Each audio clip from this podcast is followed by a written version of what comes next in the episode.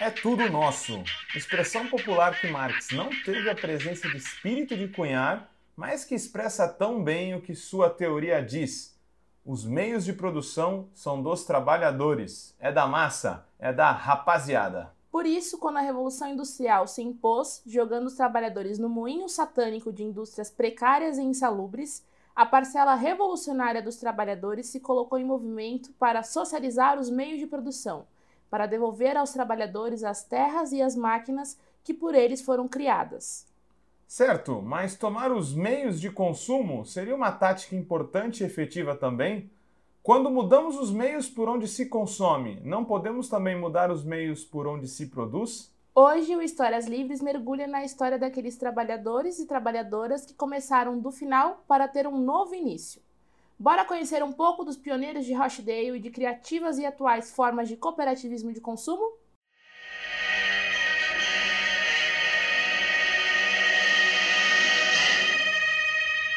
Please, sir, I want some more.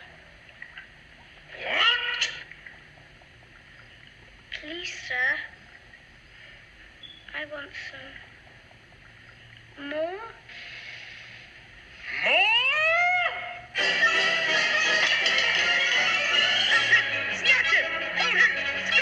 Essa cena clássica do clássico filme Oliver Twist é simbólica para o tema que abordamos aqui hoje. Nela, Oliver, uma das crianças exploradas que trabalhavam em uma fábrica, na pausa para uma magra e aparentemente nada saborosa refeição, pede um pouco mais de comida, pois seguia faminto. Oliver, gerando certo ódio por seu pedido insolente, passa a ser perseguido refeitório adentro por um dos capachos do patrão. Um patrão que lucrava em cima de trabalho infantil e mal alimentava as crianças que ali trabalhavam. O conto de Charles Dickens traz a figura de um menino órfão que não tinha nada além dos braços para oferecer e chega a uma Londres cercada de problemas sociais, criminalidade, poluição e desigualdade. Eram os resultados da Revolução Industrial. Tecnologia e grandes máquinas de um lado, tragédia social do outro.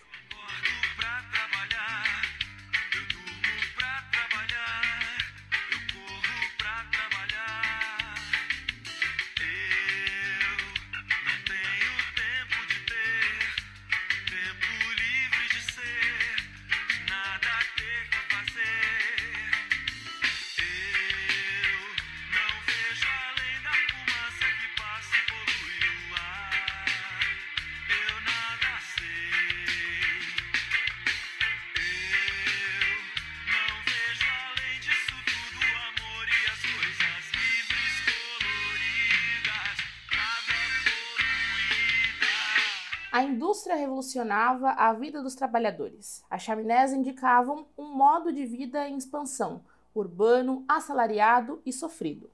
O capitalismo industrial foi alimentado primeiramente e principalmente pela indústria do algodão.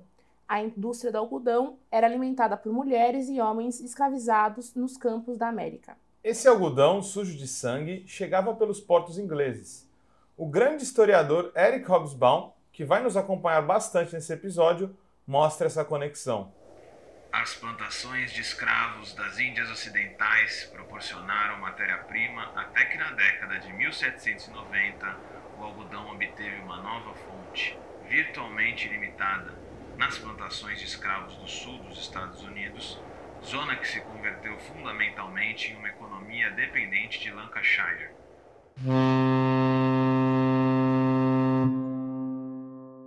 E engana-se quem acha que a realidade do trabalhador no centro desse capitalismo industrial nascente era muito melhor. Lancashire, nos idos de 1830, processava cerca de 85% do algodão produzido mundialmente. Ah vá, tudo isso? Pelo menos os trabalhadores dessa área estavam melhorzinhos então. Que nada! Esses trabalhadores conheceram mais cedo que os outros uma face pouco lembrada de um capitalismo elogiado por trazer inovação. Os artesãos que antes trabalhavam de forma independente ou associada com seus teares foram sendo jogados à míngua do desemprego pela revolução dos teares mecanizados, onde muitas vezes mulheres e crianças, por serem força de trabalho mais barata, eram empregados. É, tem razão. Vou chamar o Hobsbawm de novo para dar o tom da situação dos trabalhadores da Inglaterra em meio à Revolução Industrial.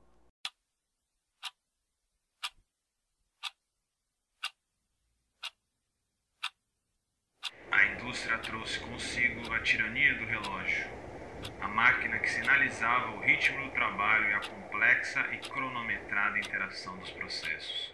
Seus salários eram Tão baixos que só o trabalho ininterrupto e constante podia lhes proporcionar o suficiente de dinheiro para seguirem vivos, de modo que não lhes sobrava mais tempo livre do que o de comer, dormir e, posto que se tratava de um país cristão, rezar no domingo. Caracas e as cidades. Sente o drama.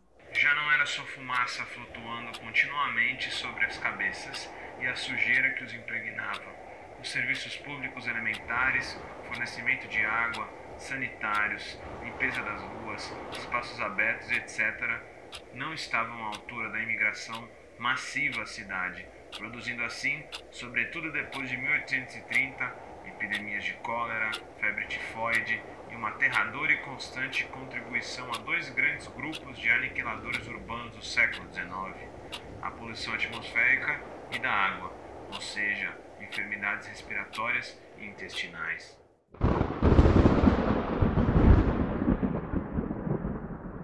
Um ano simbólico é 1842. Apenas nele, com já cerca de 80 anos de transcorrida Revolução Industrial, foi aprovado o Mines and Collieries Act pelo Parlamento Britânico. Essa legislação foi aprovada após a morte de 26 crianças acontecer dentro de uma mina onde trabalhavam. Os dutos de ventilação foram afetados após uma tempestade e esse inferno subterrâneo acabou ceifando a vida de 11 garotas entre 8 e 16 anos e 15 garotos entre 9 e 12 anos. O Mines and Colors Act foi aprovado proibindo mulheres e meninas de qualquer idade de trabalharem nas minas e uma idade mínima de 10 para os meninos. Conquista? Talvez. Uma amarga conquista. Bora levantar esse astral? Sim, a gente precisava mostrar como estava o trabalhador com a ascensão do capitalismo industrial. Mas agora vamos para a parte que a gente gosta: as respostas dos trabalhadores a esses problemas. Com certeza. O fato é que foi difícil, mas logo os trabalhadores passaram a responder a todos esses açoites.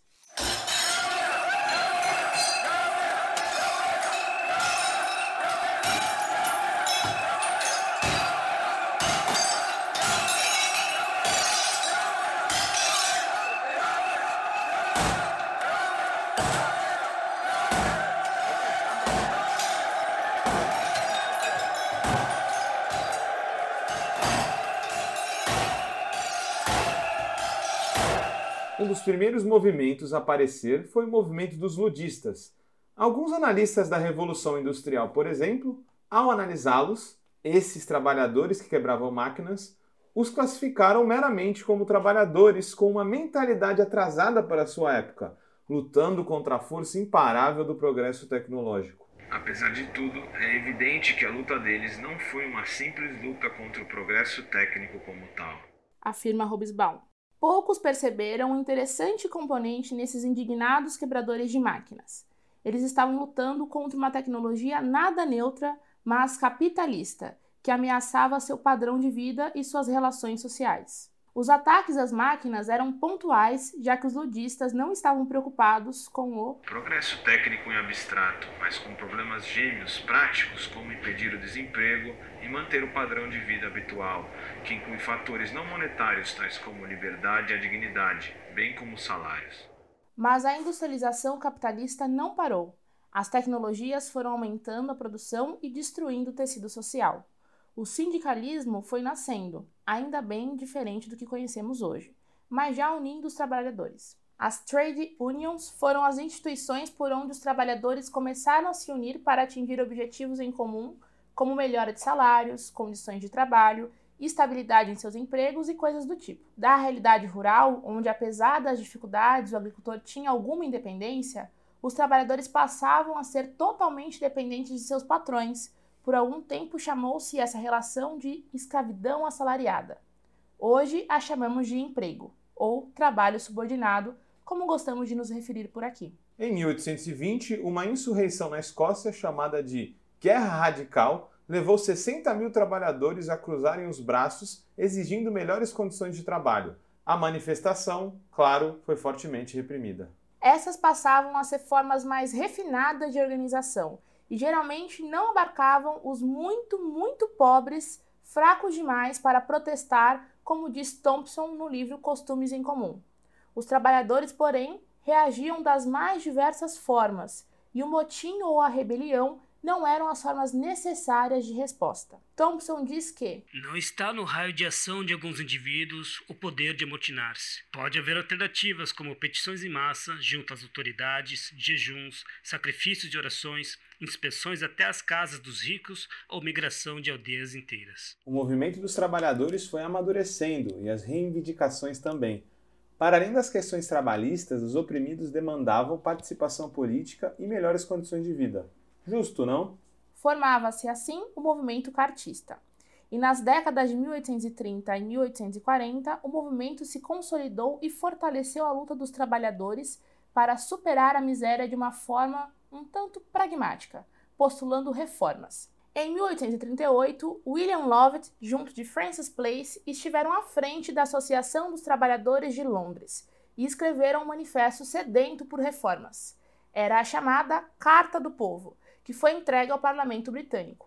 Nela, seis reivindicações foram centrais.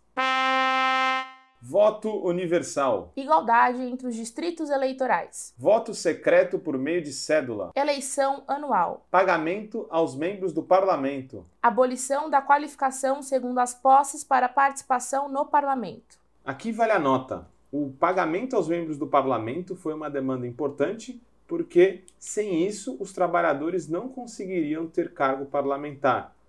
É bem simples de entender por quê. Os ricos sempre tiveram esse espaço e eles não precisam trabalhar para poder ter seu sustento. Já os trabalhadores sim. Então, o salário ou o recurso para exercer uma posição pública na política foi sim uma demanda da esquerda.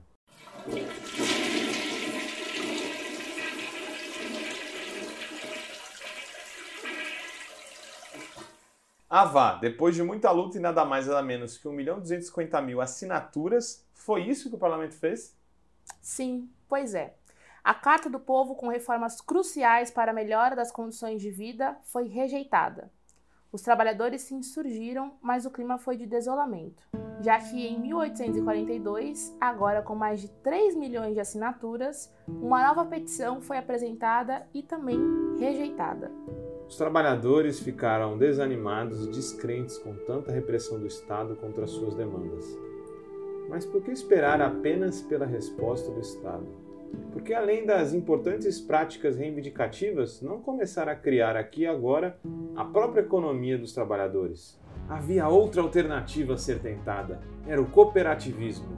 O interesse se renovou na pauta depois de tantas grandes batalhas perdidas pensou-se que era necessário agir localmente. Só melhoraremos nossa situação com nossas próprias mãos. Todos aqui entendem isso, não? Banqueiros, comerciantes, ninguém vai nos ajudar. Estão ocupados fazendo fortuna. Não queremos saber de política, Sr. Howard. Nós só queremos tocar nossas vidas. O senhor nos cansa. A cooperação até hoje não nos rendeu nada. Todas as cooperativas foram um desastre. Daqui até Bolton. Nós mesmos agimos a fundar. Por que seria diferente agora? Por que será? Isso aqui é mais que política. Somos socialistas, cristãos, cartistas. Todos concordamos em uma coisa: merecemos uma vida melhor. É, é ou não é? Queremos uma sociedade aberta e sem discriminação. Reforma social. O parlamento não quer fazer isso. Não querem nem que nós tenhamos direito a voto. Temos que fazer por nós o que não querem fazer. Podemos abrir o caminho. Em uma reunião como essas, era fundada a cooperativa que seria inspiração para as cooperativas modernas. A Sociedade Equitativa dos Pioneiros de Rochdale iniciava sua história em 1844. Mas, como vocês viram, foi treta. Não foi um mar de rosas, não. Lembram daqueles tecelões que sofreram o impacto da mecanização? Muitos dos fundadores dos pioneiros de Rochdale eram desse segmento e as derrotas em conseguir um piso mínimo para sua categoria os fez entender como necessária a empreitada cooperativista. Além disso, o movimento era muito eclético.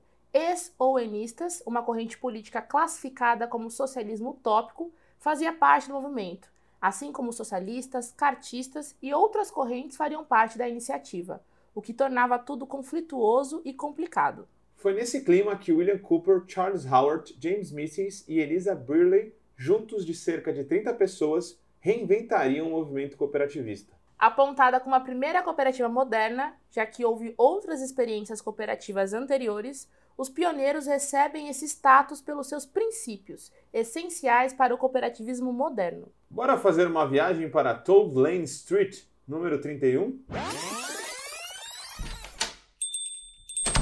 O que você vê por aí, Vitória? Hum, vejo bancadas com alimentos. Acho que vejo farinha, manteiga, aveia, açúcar. Pode crer, no começo era tudo que eles tinham, mas imagino que acessar tudo isso com preços mais baratos já era um avanço e tanto. Epa! Bora comprar um pouco de açúcar se o vizinho pedir? Nananina não. Para comprar por aqui é preciso ser cooperado. Isso se chama reciprocidade, um princípio do cooperativismo. Recebe quem dá. Falando em princípios, tá ali na parede um dos motivos principais pelos pioneiros serem de fato pioneiros. Seus princípios viriam a ser os princípios do cooperativismo. 1. Um, adesão livre. 2. Controle democrático. Um homem, um voto. 3. Devolução do excedente ou retorno sobre as compras, ou seja, distribuição do que sobrava no caixa da cooperativa. 4. Juros limitados ao capital. 5. Neutralidade política, religiosa e racial. 6. Vendas a dinheiro e à vista. 7. Fomento do ensino em todos os graus. Opa, estou vendo uma mulher ali, é sério? Sim, essa é Elisa Burley, a primeira mulher a ingressar em uma cooperativa em 1846. Os pioneiros de Rochdale entendiam que era necessária a participação das mulheres de forma igualitária. Isso 82 anos antes do voto feminino. Assim, com 28 xelins de seus integrantes, na Toad Lane número 31 foi estabelecida a Loja dos Pioneiros, uma cooperativa de consumo. Ou seja, os trabalhadores, revoltados com os preços voláteis dos alimentos, sempre vendidos com sobrelucro pelos comerciantes, decidiram juntar sua demanda antes dispersa e despolitizada para juntos terem uma demanda boa o bastante para conseguir preços melhores com os vendedores atacadistas. Houve muita sabotagem e os grandes atacadistas não queriam vender para eles, por desconfiança de sua capacidade de pagar ou por conspiração mesmo. Tu andaria com um pesado carrinho de mão durante quase quatro horas por um sonho, Vitória? Ah, depende da qualidade dos meus joelhos. Pois é, nos primeiros fornecimentos dos pioneiros de Rochdale, seus integrantes mais compromissados andaram até o grande mercado de Manchester e voltaram a pé, com carrinho de mão para abastecer seu entreposto. Quatro horas de ida e quatro horas de volta. É, ninguém disse que ia ser fácil colocar os meios de produção, ou melhor, de consumo, na mão dos trabalhadores desde já, né? E assim a cooperativa foi crescendo, passou a funcionar cinco dias a semana, depois de só operar por dois dias. Sobre a bela história dos pioneiros de Rochdale, o grande Paul Singer dizia: A Sociedade dos Pioneiros tinha por objetivos fundar um armazém para abastecer os sócios, construir casas para os membros, manufaturar artigos para dar ocupação aos sócios desempregados ou com salários reduzidos, comprar ou arrendar terras com a mesma finalidade e criar uma comunidade autossustentada pelo trabalho de seus membros, além de um hotel de temperança. Fica claro que os pioneiros continuavam fiéis ao ideal socialista de vida em comum à base da produção coletiva, compartilhadas equitativamente e que o estabelecimento de cooperativas de consumo e de produção eram vistos como passos sucessivos no caminho ao objetivo final. E assim, o quadro de sócios foi de 28 para 74 pessoas em apenas um ano de funcionamento. Em 1849 já havia 390 cooperados, já que a sociedade passava a funcionar mais ou menos como uma cooperativa de crédito que pagava 10% nos depósitos, inspirando solidez e confiança. A participação política certamente não era coisa menor para os pioneiros e em 1846 começaram a realizar debates aos sábados à tarde. Em 1848 abriram uma sala de jornais e logo depois uma alfaiataria e uma biblioteca. Sua primeira cooperativa de produção veio em 1850, o Moinho Cooperativo de Rochdale, que passou a suprir outras cooperativas da área. Em 1852 passaram também a fabricar sapatos e tamancos estabelecendo também um fundo educacional, onde 2,5% de suas sobras era destinado. Entre 1850 e 1855, os pioneiros também mandaram muito bem, expandindo o cooperativismo pela educação, mantendo uma escola em sua sede. Em 1860, os pioneiros equitativos de Rochdale tiveram um faturamento de 133 mil libras e uma sobra de mais de 10 mil libras. Mas nem tudo são flores. Com dificuldades de aliar o sucesso com o processo de autogestão, alinhamento político, entre tantos novos cooperados e conflitos internos, pouco a pouco a rede cooperativa foi se tornando algo mais segregado entre produtores, consumidores e suas diversas vertentes e o sonho da aldeia cooperativa foi sendo abandonado.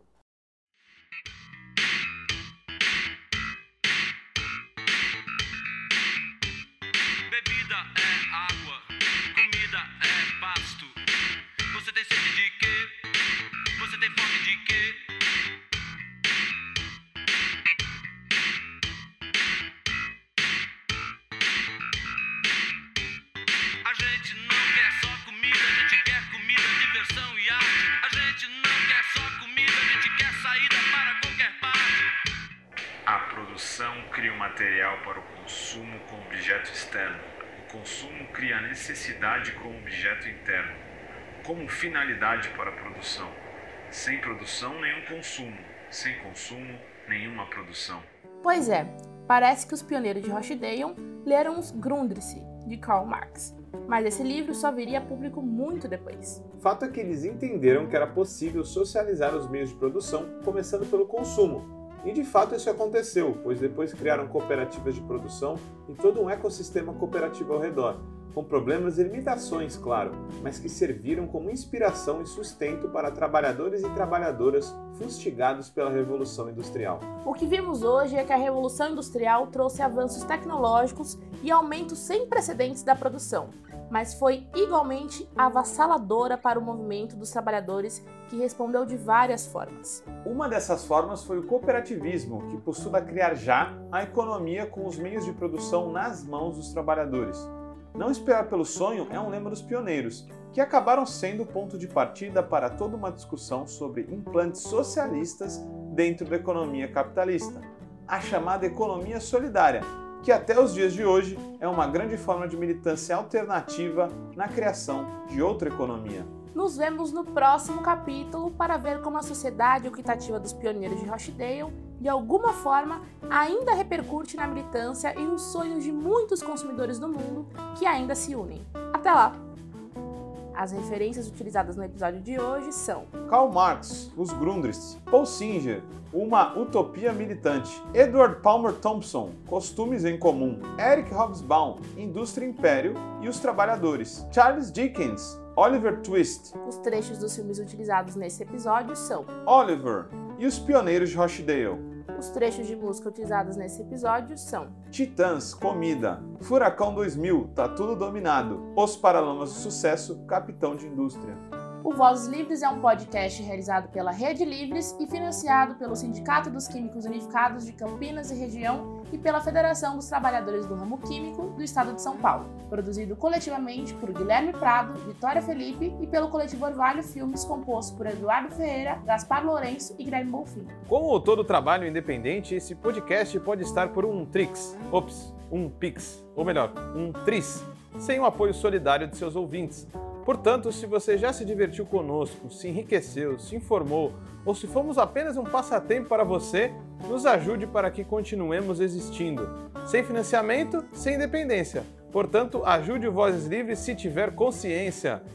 Isso pode ser feito pelo nosso apoia-se barra podcast Vozes Livres ou pelo Pix, pelo e-mail podcastvozeslivres.gmail.com, escrevendo no assunto a palavra Vozes.